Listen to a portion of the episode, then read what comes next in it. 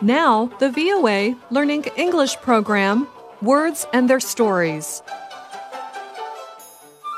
On today's show about English words and expressions, we're going to talk about bread. Now, most countries around the world have some sort of bread in their food culture. No matter what shape or flavor it has, bread sustains people. It not only helps them to survive, but also to feel satisfied and comfortable. Maybe that is how the word bread got its slang meaning. You see, bread and the raw form dough both can mean money.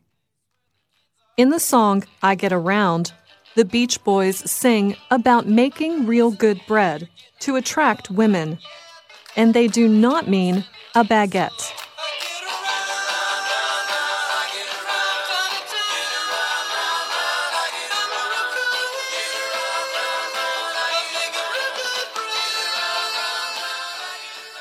If you make a lot of bread at a job, your employer is paying you well.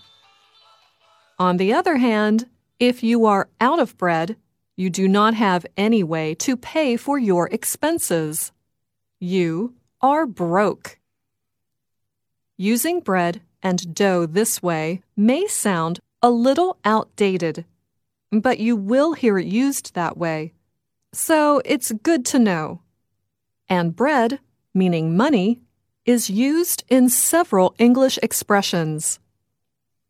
Take, for example, this very current, common, and useful expression breadwinner.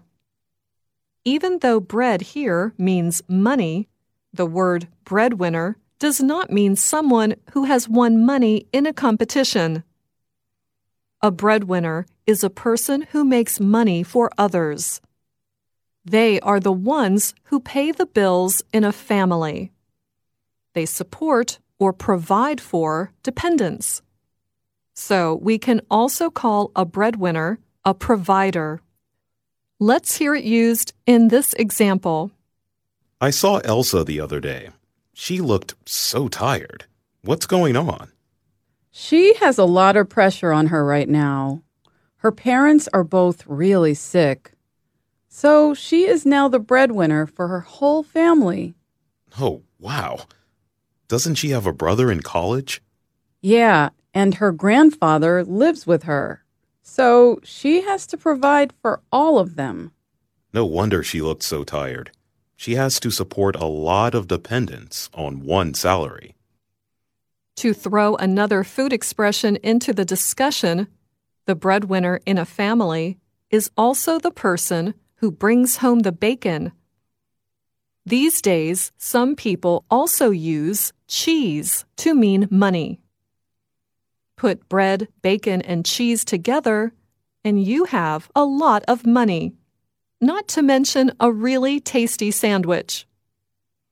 Now, if you are the sole breadwinner for your family, it is important that you keep your job.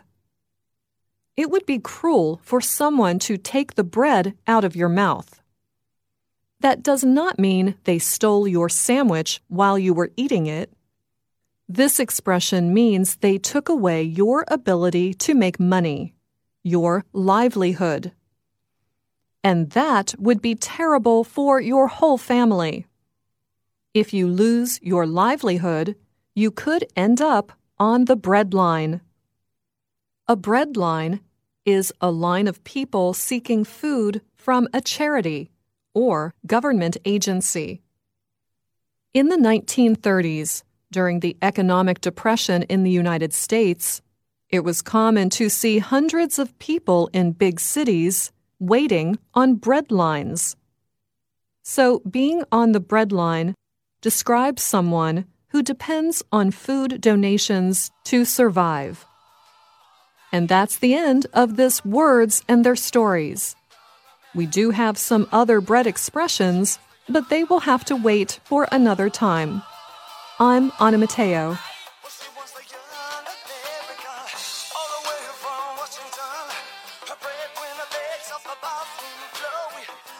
Just these 20 years have to die for the 50 more.